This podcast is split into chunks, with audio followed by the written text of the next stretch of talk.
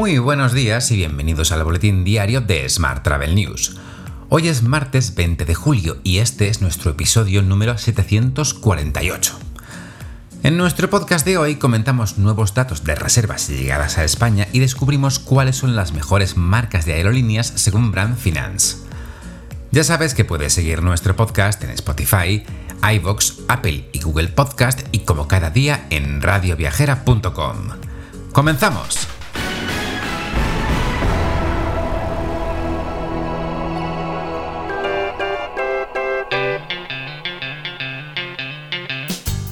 España recibió 2,3 millones de pasajeros internacionales en junio. Se trata de la mejor cifra desde el inicio de la pandemia.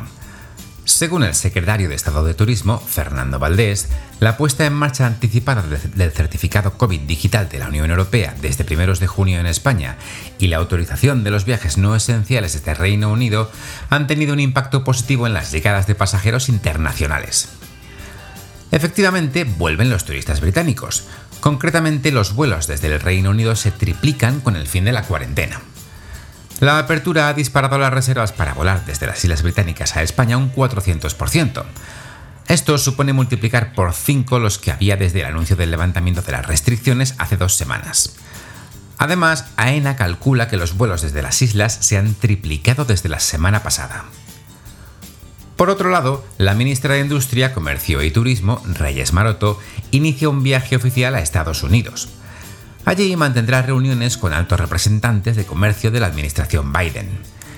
El viaje tiene como objetivo intensificar las relaciones comerciales transoceánicas y reforzar la presencia de las empresas españolas en el país. Y hoy también te cuento que el Changing Traveler Report 2021 de SiteMinder, basado en las respuestas de una encuesta realizada a más de 850 viajeros locales, indica que el 70% de los turistas españoles planean viajar la misma cantidad o más que antes de la pandemia en los próximos 12 meses.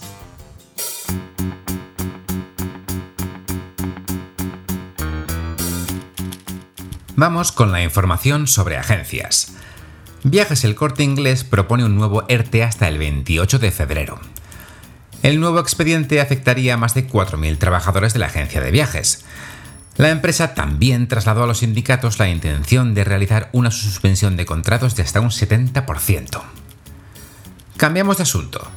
Amadeus lanza venta minorista avanzada de viajes a través de NDC con United Airlines. El acuerdo será de varios años y comprenderá paquetes de contenido NDC y otras características nuevas para los vendedores de viajes, lo que les permitirá personalizar y mejorar sus ofertas y la confianza de los viajeros.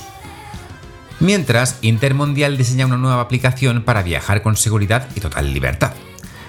Esta aplicación integra la asistencia vía chat o llamada y la gestión de siniestros en tiempo real.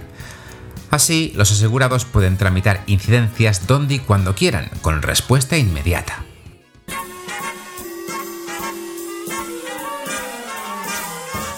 Hablamos ahora de transporte. Ada Colau y Jordá rechazan la ampliación del aeropuerto como la planea AENA. La alcaldesa de Barcelona y la consejera de Acción Climática coinciden en que la finca de la Ricarda debe ser preservada en cualquier plan de expansión de la infraestructura. Además, han acordado invitar al comisario europeo de Medio Ambiente, Vinicius Sinkevicius, a visitar el espacio que se vería afectado por la prolongación de la tercera pista. Mientras, Iberia y Europe Assistance comienzan a vacunar en las instalaciones de La Muñoza. La compañía aérea calcula que podrán pasar por este centro hasta mil personas diariamente a lo largo de los próximos dos meses. Y hoy también te cuento que las dos españolas representadas en el ranking de las 50 marcas de aerolíneas más valiosas del mundo, Iberia y Vueling, mantienen y mejoran sus posiciones en el ranking Airlines 50 2021 de Brand Finance. Tres americanas lideran el ranking, Delta, American Airlines y United Airlines.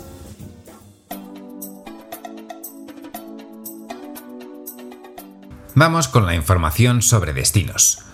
Turisme, Comunidad Valenciana y Osbec hacen extensivo el programa de hoteles refugio a todos los establecimientos reglados de la Comunidad Valenciana.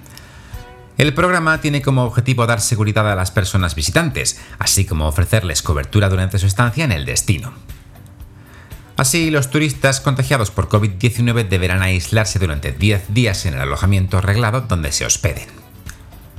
Mientras, Sevilla logra el distintivo Preparado COVID-19 del Ministerio de Turismo. El Ayuntamiento de Sevilla, a través de Contursa como entidad responsable de la gestión turística y de la actividad de grandes eventos, ferias y congresos, ha conseguido el distintivo Preparado COVID-19 que concede la Secretaría de Estado de Turismo del Ministerio de Industria, Comercio y Turismo. Lo ha hecho a través del proyecto SICTED. De esta forma se avanza en el cumplimiento de los objetivos establecidos en el Plan 8 y en la consolidación de la ciudad como un destino seguro dentro del proceso de recuperación del sector.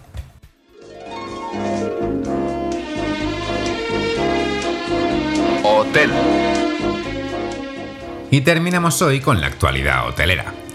CaixaBank financiará a Riu la compra del 49% de 19 hoteles propiedad del grupo alemán TUI. La operación de préstamo a la cadena hotelera mallorquina alcanza los 825 millones e incluye proyectos en México y Senegal. Cambiamos de asunto. Asotel insta a los residentes y turistas del Hierro a no relajarse por estar en fase 1 y cumplir con rigor las medidas de seguridad. La patronal hotelera canaria lamenta situaciones de descontrol en zonas más turísticas y concurridas de la isla y pide a las autoridades competentes que refuercen la vigilancia. Y por último, te cuento que Grupo Otusa incorpora tres nuevos establecimientos a la cartera de Eurostars Hotel Company. En concreto, se trata del Exe Castellar, en Castellar de la Frontera, Cádiz, el Exe Via Agentum, en Silleda, Pontevedra, y el Exe Esencia, en Porto, todos de cuatro estrellas. Te dejo con esta noticia. Tienes más información, como siempre, en Smart Travel News. Nuestro podcast se va de vacaciones, pero vuelve el próximo 3 de agosto. Ya sabes que puedes seguir nuestras noticias cada día en nuestra newsletter diaria o en nuestro boletín de WhatsApp. ¡Feliz martes!